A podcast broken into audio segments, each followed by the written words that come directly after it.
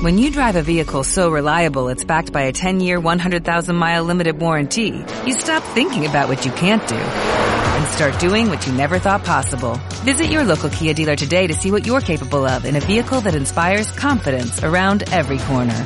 Kia, movement that inspires. Call 800-3334-KIA for details. Always drive safely. Limited inventory available. Warranties include 10-year 100,000-mile powertrain and 5-year 60,000-mile basic. Warranties are limited. See retailer for details. Desde ja fa cent anys, des de ja fa cent anys. I allò ahir em van dir que no podrem guanyar. Bienvenidos aquí a Comando Che, hoy es lunes 30 de noviembre, el podcast valencianista de Nostro Sport y bueno, hoy estamos muy bien acompañados, más acompañados que nunca. Vamos a empezar por orden de proximidad. Aquí conmigo está en Nostro Sport Sergi Martínez. Hola Sergi. Hola José, ¿qué tal? Oye, y luego al otro lado del teléfono tenemos a esta vez a dos invitados, ¿no? Vamos a empezar con, con Carlos, Carlos Disen, nuestro hombre de podcast. ¿Qué tal, Carlos? Muy buenas, José Luis. Y bueno, un placer, ¿no? Tener aquí en, en este grupo de guerrilleros a Jorge, Jorge Ruiz, nuestro hombre del Valencia Club de Fútbol. Hola, Jorge. Buenas, ¿qué tal? Pues nada, oye, muy bien, muy contento de teneros aquí. Pero casi que es la única alegría que nos da este Valencia, ¿no? Que es las compañías valencianistas. Porque si tiene que ser de generación, de ilusión y de alegrías por parte de Valencia, parece que, que no muchas. A ver, vamos a empezar por el principio, ¿no? Que es este Valencia Atleti, lo que nos dejó el sábado a las cuatro y cuarto. Y bueno, 0-1. Sabíamos que era un rival difícil, pero bueno, había algo de optimismo. Eh, no sé, mm, yo os pediría a lo mejor primero ronda de sensaciones, ¿no? ¿Qué, qué sensaciones dejó este partido? Eh, pues a ver, mm, empezamos por ejemplo cómo se ha presentado con Sergi, Carlos y Jorge, ¿vale? Bueno, a mí la sensación del partido es que el Valencia compitió, pero que no le da para ganar a un- Atlético Madrid, incluso no le da para empatarle. Creo que el Valencia está muy lejos del nivel del Atlético, que está dos o tres escalones por encima, así se demuestra en la clasificación, y el partido así lo reflejó. Carlos. Eh, la superioridad fue, fue más que notable. El Atlético de Madrid tuvo una presencia en el campo impecable. Eh, el Valencia eh, defensivamente estuvo muy correcto. Hay que eh, exaltar esa faceta defensiva del equipo, pero si no generas nada en ataque, poco puedes hacer. Ujú. Y Jorge, sensaciones. Bueno, yo traigo bastantes notas positivas porque el partido de por sí era complicado. No es nuestra liga competir contra el Atlético de Madrid. Se vio, el Valencia realizó para mí los primeros mejores 35 minutos de la temporada, porque el Valencia no suele empezar bien los partidos, y para mí lo hizo muy bien ese primer tramo. A partir de ahí, el Atlético de Madrid se da cuenta de que jugando al tanteo lo iba a tener complicado Mestalla, dio un paso adelante, empezó a dominar el partido, pero sí que es cierto que si Lato no se la mete en su portería, igual estamos hablando de un empate. Y para mí, por eso traigo esas. Saco algo positivo del partido porque a priori era complicado puntuar y el Valencia hasta el minuto 80 estaba puntuando en el partido. Mm. Oye, yo creo que, fíjate, que todos los valencianistas coincidirán un poco con la lectura. En esto estaremos de acuerdo. Es decir, creo que el Valencia de contra Atleti no, no, no fue un Valencia que salió empanado y que cuando se dio cuenta ya estaba el partido. No, ellos salieron enchufados, salieron a competir. Lo que pasa es que por el motivo que fuera, pues bueno, no, no te dio, no, no fue capaz de superar hasta Atleti.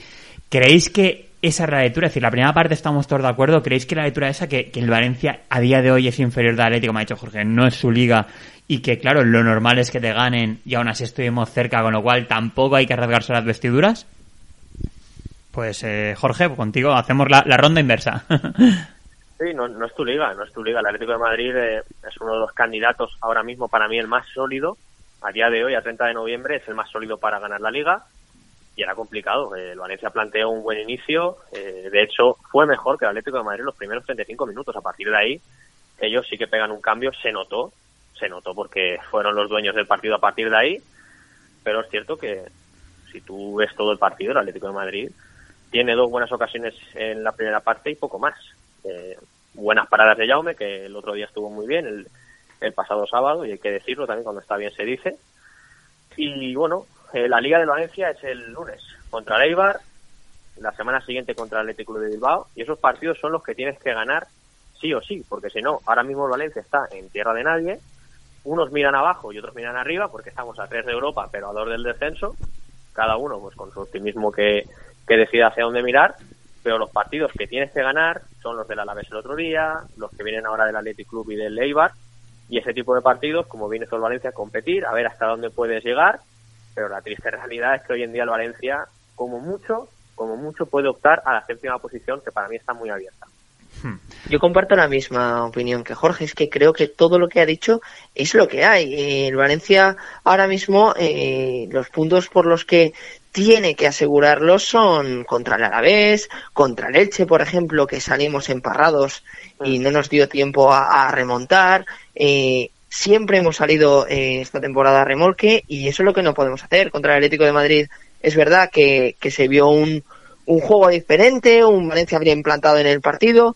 Sí que es verdad que ofensivamente fuimos nefastos. Eh, Manu Vallejo fue inofensivo, ha quedado ya eh, más que visto que es un jugador que, que lo que da es eh, un oxígeno extra en, desde el banquillo, saliendo eh, desde el banquillo y, sí que es verdad que, partidos como, el del Atlético, sí que eh, si ganas algún punto es una alegría inmensa, pero si plantas cara como plantaste, eh, no te vas a quedar desilusionado, no.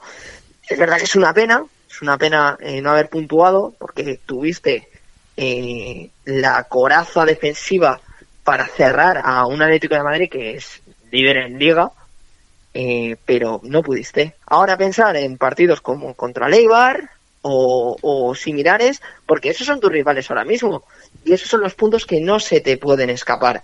Siguen siendo los mismos tres puntos que has perdido contra el Atlético de Madrid y siguen siendo los mismos tres puntos que le has ganado al Real Madrid con cuatro goles. Si es que la liga es así, es una competición larga, una carrera de fondo y ya veremos cuál, cuál será nuestro resultado final. Bueno, veo aquí bastante, no sé si llamarlo resignación o realismo, ¿no? De decir, bueno, es que tampoco no hay más hacer alarde y, con, esa no es nuestra liga y con haber competido bien, pues quedémonos con eso. Oye, de todas maneras, vamos a ver, el 11 del Valencia, porque tú has señalado, pues, el delantero, ¿no? Vallejo, que fue titular y que, bueno, pues te has comentado que no te, no te gustó mucho, que no aportó mucho. Mm, ni un solo minuto de Kangin Lee, eh, no sé, ¿os sorprendió? ¿Os sorprendió el 11 del Valencia o era más o menos el esperado? Y luego, una pregunta importante, ¿os sorprendieron los cambios, no? Eh, sobre este triplete, ¿no? Sobrino Gamino Correia o la no salida, ¿no? O la lesión de Guillamón, no sé. ¿Qué os pareció el planteamiento inicial y la gestión de los cambios de, de Javi Gracia? Bueno, yo creo hay decisiones, hay decisiones de, del entrenador que creo que eh, casi ningún aficionado pudo entender. No puede ser que Kangin Lee, un jugador eh, que no es que te diga que está en un momento de forma óptimo y está siendo el factor diferencial del equipo, pero sí que te hace cosas que los otros jugadores no te hacen. Gameiro, el partido contra el Alavés estuvo nefasto, estuvo el chico eh, dando un nivel lamentable. Sobrino, sabemos lo que es, sabemos lo que tenemos. Y Jason Remeseiro es lo mismo.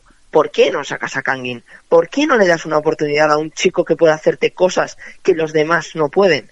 Es que esa duda, esa incógnita, nunca la entenderemos, no la vamos a entender. Aparte de que eh, si no funcionan los delanteros que tienes y no hay una conexión buena, haz cambios, chico, haz cambios antes. No puede ser que el primer cambio te venga en el minuto 70.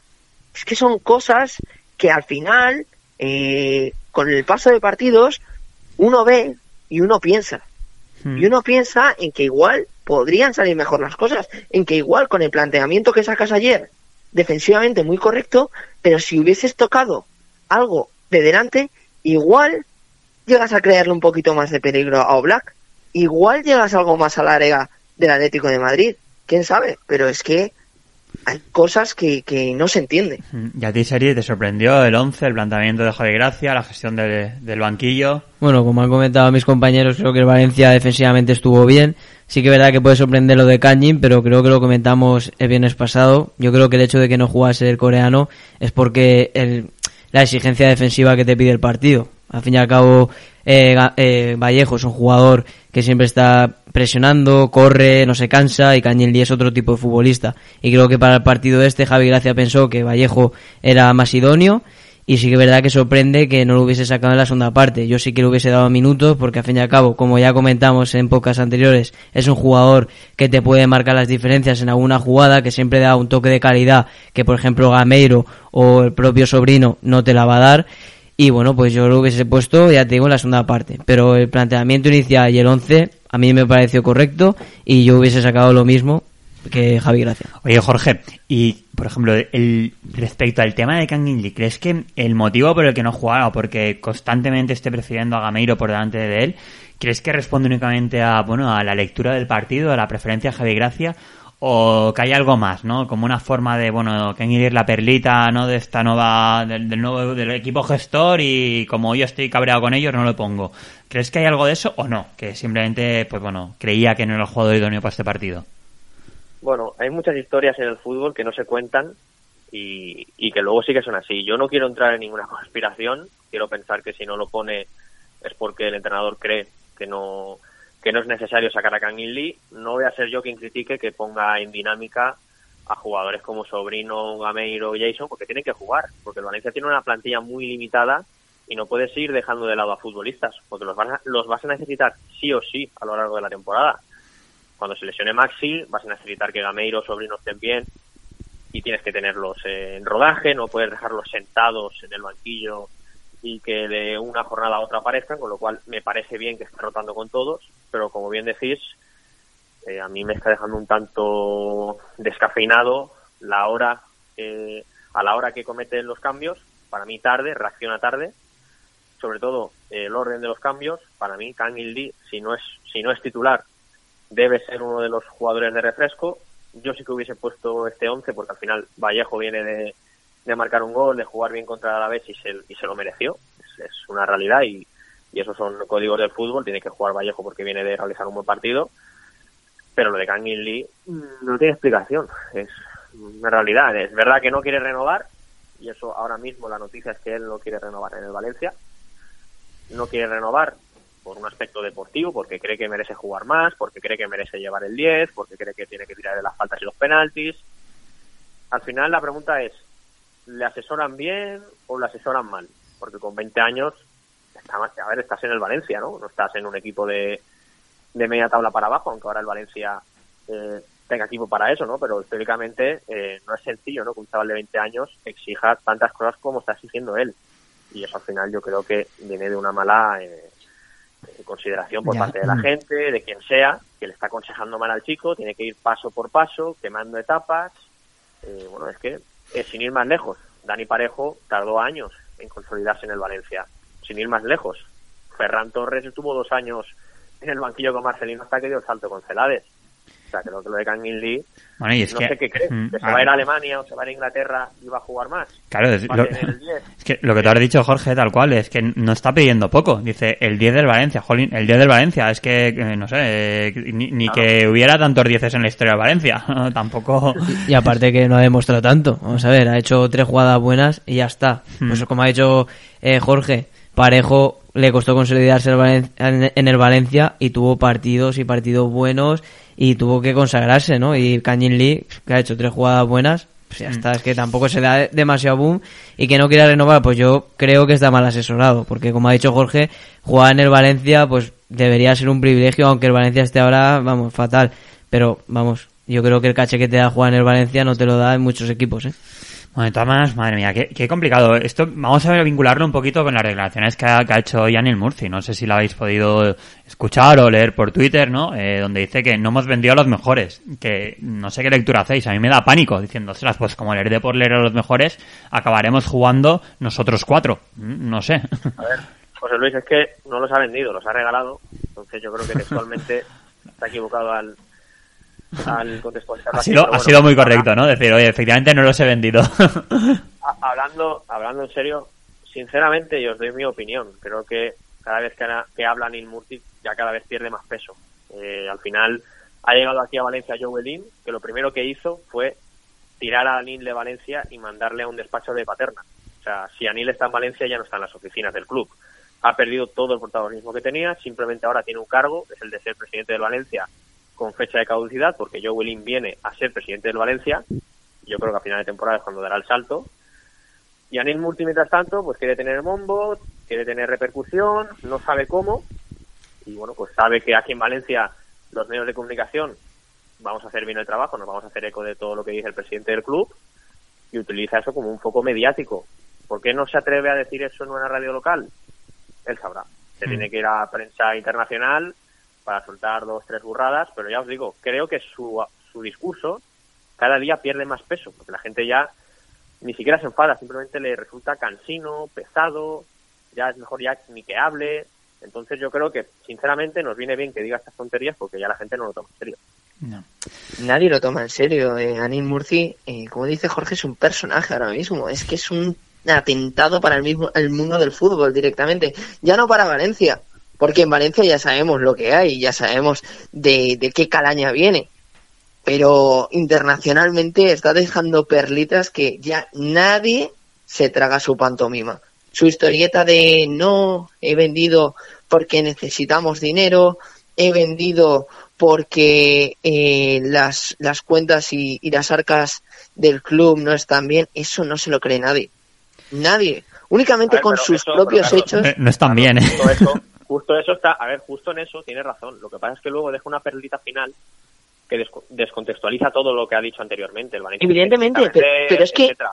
Pero claro, dices lo otro y te quedas en plan, bueno. con sus propios hechos, Jorge, con sus propios hechos, eh, él mismo se, se, se, se está eh, ridiculizando. Porque si tú dices que estás vendiendo un jugador, es venderlo, no regalarlo, como tú has dicho. Coquelín, claro, claro. Ferran, Garay, todas esas bajas que antes eran nuestra columna vertebral ahora no están. Y no es que no estén porque alguien ha venido y ha dicho, mira, te compro a Dani Parejo, tu capitán, por 70 millones y a Coquelín me lo llevo por 30. A Condovia lo dejo salir, si fueras un presidente digno, lo dejaría salir por 50 millones. Pero ¿cómo han salido todos? Así es. Oye, de todas maneras, todo esto, fíjate, se relaciona un poco, no sé, seguro que oísteis, ¿no? A, a, a Joan Ribó, el alcalde de Valencia, la semana pasada, el ayuntamiento envió una nota de prensa que me parece muy fuerte. ¿Eh? Es decir, ya no es un toque de atención, no, no. Salió el tío y además enviaron una nota de prensa diciendo que, que oye, que, que el Valencia tiene unos compromisos y con, con el estadio, con el, con Mestalla, y, y si no los cumplen, si no son capaces, no con esta, mejor dicho, con el no, o sea, si no son capaces, pues habrá que revocarlo, habrá que buscar alternativas. Sí, pero, no pueden estar José ahí Luis. pendientes. José Luis, yo voy a decir una cosa y que cada uno la casa al vuelo no la case. El, el otro día cuando va a hablar Joan Ribó, hablo sobre las once y media, a las diez, como tú bien dices, pasaron una nota de prensa diciendo que iban a comunicar algo muy importante y que era una noticia positiva. Esa es la, sens- la sensación que daba. Iba a ser una noticia positiva para el Valencia. Sinceramente, hubo una reculada a última hora porque volvió a decir lo mismo de siempre, lo delate. Tú si, si vas a decir algo tan importante y tan positivo, no vuelves a repetir lo mismo que llevas diciendo un año atrás. Con esto quiero decir que la coyuntura política no es como la del deporte, que ahí hay muchos intereses externos, internos. Ya. Sandra Gómez admitió que el ayuntamiento puede acabar el estadio, o sea, ella ya se está moviendo por, de- por, por su parte, pero de cara al público, esto es una opinión personal, visto lo visto, porque todos esperábamos una noticia positiva. Es lo que nos habían comunicado ellos. Yo creo que de cara al público, ya sabemos cómo va la política, el discurso quedó muy bien con, con el tema del arte, que sí que en mayo se va a revocar. Yo puedo asegurar que de aquí a mayo ya no va a haber ningún problema con eso. Porque Bueno, es que hasta ellos mismos lo están trabajando. Hasta el propio ayuntamiento, lo admitió Sandra Gómez, está trabajando en, en tener ya una alternativa y está muy avanzada. Hmm. Entonces, Hombre, no puedes decir que vas a transmitir un mensaje muy positivo y muy importante y luego a última hora decides cambiar el discurso y volver a lo de siempre. O sea, al final Pero, que no nos tomen el tampoco ellos. Eso es evidente, la política trata de eso. Eh, aquí el mensaje positivo, evidentemente, es que se ha puesto una fecha límite para comenzar no, las Carlos, obras ese del es el campo. mensaje de siempre. Ese es el mensaje de siempre. Llevan Pero es que así es la política. Jorge. No vamos a coger y vamos a decir, mira, se acabó, os cerramos el agua del grifo y ya está. Porque entonces ya no es que el Ayuntamiento de Valencia eh, tendría un problema con unos terrenos que no sabría lo que hacer, sino directamente el Valencia también tendría problemas. la alternativa. No También tendrían problemas, Jorge. No saldría ganando ningún bando. Esto es un, co- un problema muy complejo, muy complejo de infraestructuras y demás que no se puede solucionar de un día para otro. Bueno, y yo- es verdad que el discurso político, el, discurso- el discurso político está ahí, pero es normal que haya discurso político. Porque es que, quieras o no, son unos terrenos y el Valencia ahora mismo, así, a- a- como todos sabemos, la Generalitat invirtió ahí y al fin y al cabo, el Valencia tiene el mismo problema que el Ayuntamiento de Valencia. Y si necesitan solucionarlo, se soluciona por las dos partes, tienen que llegar a un Se va a acuerdo. solucionar, seguro, se va a solucionar seguro. Bueno, yo la, la, la lectura que hice de la nota de prensa cuando la leí y la publicamos también aquí en nuestro Sport, claro, eh, posiblemente la de, la de Jorge tenga más profundidad, ¿eh? Yo la lectura que hice fue, pues sí, otra más de lo mismo, pero como un to- otro nuevo toque de atención. Y ojo, me da la sensación de que, de que aquí poco pintan los colores, que al final es, pues cualquier ayuntamiento, cualquier alcalde, cualquier corporación municipal, sea del, del papel que sea, actuaría de una forma muy parecida, creo yo. Quiero decir, oiga, estos tíos tienen un compromiso con nosotros, les vamos dando facilidades, pero si no lo cumplen, habrá que buscar alternativas o amenazar con que lo cumplan. Sí, pero la cosa es que, José Luis, y te lo digo por lo que nos, nos lo dijeron una hora antes, va a haber una noticia muy gorda, muy positiva para el Valencia, tal, y luego repite lo mismo de siempre. Ya. O sea, está claro que a última hora, normal. no, diga- no digas esto, no, no des tu brazo a torcer tan pronto de cara a la galería y di otra vez lo del ATE. Lo del ATE ya lo sabemos todos desde hace un año. Se quedó todo el mundo plof, todo el mundo se quedó con la ganas de ver ese mensaje tan importante, porque es algo, esa información ya la sabemos desde hace un año o dos, que el 15 de mayo finalizaba el ATE y cambiaron el discurso político a última hora. Y ya está, y se dice y punto. Y ella misma, Sandra Gómez, admitió después que ella está negociando ya con un fondo para terminar el nuevo Mestalla. Bueno, también Eso mi- no miedo me A mí da, eh, a ver con qué, después. con qué fondo. me gustaría... A mí me, a, a mí me parece normal todo ello. No sé, es, es un- no es un choque de intereses, es una apuesta en común. muy importante y luego repiten lo mismo, oiga, pues no me tomo el Pero pelo. Jorge, ¿qué van a decir si no? Bueno, pues lo que está Pues diciendo que Jorge... digan lo que iban a decir antes. Claro, que lo que tenían decir claro antes, que y te digo yo que ya no, que no era eso. Bueno, de todas maneras, si, si es así, está avanzado, pues el tiempo nos lo dirá. Hablando, volviendo al tema del Valencia, también es que todo esto se vincula, está al final todo relacionado. Eh, no sé cuándo es, la, la Junta de Accionistas, que es de aquí un par de semanas, la Junta General de 11 Accionistas. de Valencia. diciembre. Pues, 11 de pues diciembre. mira, no queda nada. Acordaros que, que se hicieron, bueno, a ver, las cuentas anuales son, son públicas, pero se hizo, ¿no? Pues mm, trascendió un poquito el, el- el presupuesto del Valencia, lo sacaron, ¿no? Los compañeros de, de, pues Héctor Gómez, ¿no? Publicó ahí las fotos, tal, donde al final es que es el tema de generación de ingresos del club. Es decir, Valencia tiene un problema tremendo y por eso está vendiendo de que tiene más gastos de los que puede asumir y no genera ingresos. Y está tratando de ir sobreviviendo vendiendo activos, pero te vas quedando sin activos. Y eso no, no veo, no, o sea, es un problema que está ahí que no le veo, no le veo solución. Es decir, no, no sé, no sé qué, qué- cómo lo vamos a hacer, pero o alguien mete pasta o al final tenemos más gastos que ingresos y un fair play financiero que cumplir y no sé, eh, lo veo muy complicado, la verdad, no, no sé qué solución se le puede dar. Es un problema como el que comentas que es grave para el Valencia. Las cuentas que salieron, pues trascendió que el Valencia tiene unos problemas económicos muy gordos. Y bueno, con todo el tema que hemos comentado antes de, de la ATE, del ayuntamiento, pues se ve que el Valencia interiormente es un club desastrado, que es un desastre y que yo creo que los dirigentes que tiene actualmente no les veo capaces como para sacar esto adelante. Ojalá el tiempo de la razón se solucione, como dice Jorge, y bueno, el Valencia pueda seguir adelante porque yo creo que al fin y al cabo todos los valencianos y todos los valencianistas es lo que queremos, ¿no? Bueno, oye, bueno, vamos al tema deportivo, aunque todo está, es que al final todo está relacionado, porque, mira, a mí Sergi para preparar el podcast me había comentado, mira, fíjate, no sé también si os parece, ya va a ir concluyendo, la diferencia entre el Atleti y el Valencia, que todos hemos dado ya por sentado que el Atleti es mejor que nosotros y punto. Pero ellos dicen, mira, sacan a, en la segunda parte, ¿no? En el minuto 69 o 60, Carrasco, Vitorio y Condopia, y tú sacas a Sobrino, Gameiro y Correia. Y sobre eso, eh, has de vender porque no tienes ingresos. Pues es que así eh, lo tenemos complicado. Eh, pero bueno, próximo partido ante el Eibar. Eh, ¿Creéis que este Eibar es un rival directo para el Valencia para evadir los puestos de descenso o bueno, no es para tanto?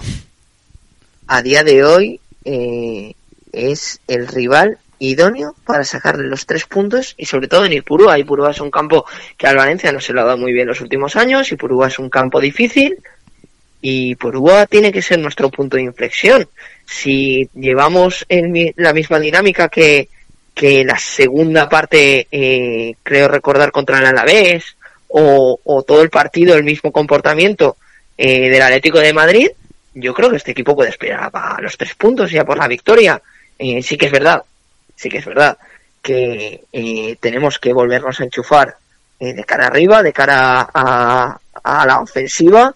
Eh, Guedes hizo un buen partido contra el Atlético de Madrid, que no hemos mencionado. Eh, Maxi estuvo desaparecido, pero creo que con unos centrales como son los de Leibar, que tienen una defensa un poco eh, variante, por así decirlo, eh, siempre están de rotaciones, no, no hay centrales eh, que están consolidados en, en la zaga, yo creo que se puede hacer mucho daño. Yo creo que puede ser un partido con goles y dependerá de la actitud.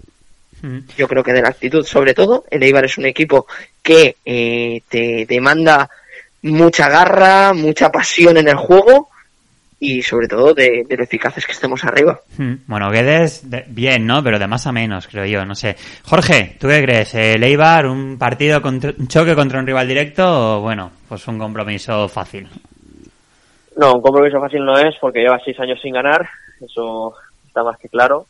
Para mí, ningún rival ahora mismo es idóneo para el Valencia. De hecho, el Valencia, el, el rival es el propio Valencia, pero el Eibar es de los menos idóneos, por lo que hemos comentado, porque lleva seis años sin ganar a Jenny Purúa, porque su entrenador y, esa plantilla, sobre todo sus jugadores, han batallado ya en mil guerras como, como esas, se las saben todas, van a intentar sacarnos de las casillas todo el rato. El Valencia tiene una plantilla muy joven, inexperta, que no está acostumbrada a jugársela allí en un campo que, que todos sabemos que es muy complicado, donde el seguramente vaya a cimentar su, su salvación en primera división. No va a ser un partido fácil.